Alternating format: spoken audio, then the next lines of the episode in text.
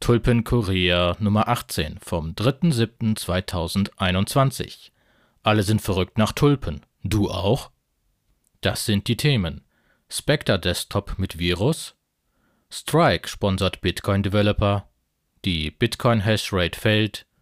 Strike kündigt Börse an. Coinbase Germany erhält Lizenz. BISC 1.7. Flitz. Holländischer Fußballclub zahlt Gehälter in Bitcoin. Aus unserem Netzwerk und interessante Links. Spectre Desktop mit Virus.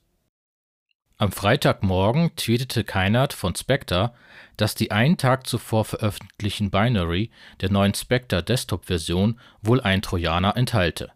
Laut Keinert wurde die Binary auf einen Windows-Computer kompiliert, der nicht exklusiv zu diesem Zweck benutzt würde und auf den unter anderem seine Kinder Zugriff hätten. Im Laufe des Tages stellte sich jedoch heraus, dass es sich um Fehlalarm handelte. Zusammen mit dem Ledger Security Team gab Spectre Entwarnung und bestätigte, dass es sich um einen False Positive handelte. Dieser Vorfall ist ein gutes Beispiel dafür, wieso es wichtig ist, seine eigene Software zu kompilieren. Nutzt man vorkompilierte Binaries, ist man auf die Sicherheit der veröffentlichenden Person angewiesen. Strike sponsert Bitcoin Developer. Die Lightning-Zahlungs-App Strike hat ihr erstes Sponsoring eines Bitcoin-Developers angekündigt. Jonatek, ein Bitcoin-Core-Developer, erhält 100.000 Dollar, um sich auf seine Arbeit zu konzentrieren. Strike kündigte an, dass dies der erste von vielen Grants sei.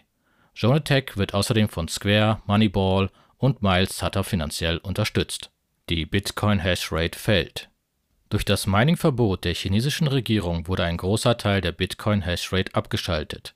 Betrug die Hashrate auf ihrem Allzeithoch noch etwa 160 Exahashes pro Sekunde, liegt sie derzeit bei nur noch rund 92. Durch diesen Einbruch der Hashrate kam es dazu, dass Blöcke deutlich langsamer gefunden wurden als die angestrebten 10 Minuten. Ein Block ließ ganze 150 Minuten auf sich warten, ein Umstand, der vielen Leute Sorge bereitete. Erste Stimmen befürchteten sogar einen Rollback-Angriff. Kurz nachdem der Block gefunden wurde, wurden mehrere Blöcke innerhalb der nächsten halben Stunde gefunden, weshalb das Szenario eines Angriffes ausgeschlossen werden konnte. Heute Morgen passte sich die Mining Difficulty um rund minus 28 Prozent an. Eine der größten Anpassungen in der Geschichte des Bitcoin-Minings. Dies hat zur Folge, dass Blöcke nun wieder im Durchschnitt alle 10 Minuten gefunden werden und Miner damit rund 30 Prozent mehr Gewinn erwirtschaften. Strike kündigt Börse an. Jack Morlas kündigte diese Woche in einem Blogpost an, es Strike-Kunden zukünftig ermöglichen zu wollen, Bitcoin innerhalb der Strike-App zu handeln. Ähnlich wie der Bezahlfunktion von Strike würden hierbei kaum bis gar keine Gebühren anfallen. Morlas prangert an, dass hohe Handelsgebühren auf Börsen direkt Shitcoins subventionierten. Anfangs liegen die Handelsgebühren bei Strike bei 0,3 Prozent. Mit steigendem Handelsvolumen sollen sie auf Null sinken Aktuell handelt es sich bei Bitcoin Tab, ähnlich wie bei Strike Global, noch um eine Warteliste. Wann das Produkt in Europa verfügbar ist, ist unklar. Maulers bestätigte mehrfach, dass die App noch dieses Jahr in Europa starten soll. Coinbase Germany erhält Lizenz. Nachdem der Bundestag im November 2019 das Gesetz zur Verwahrung von Bitcoin verabschiedet hat, wurde Coinbase Germany nun von der BaFin als erstes eine Lizenz für das Verwahrgeschäft erteilt Verwahrer von Bitcoin mussten sich bis spätestens November 2020 um solch eine Lizenz bewerben.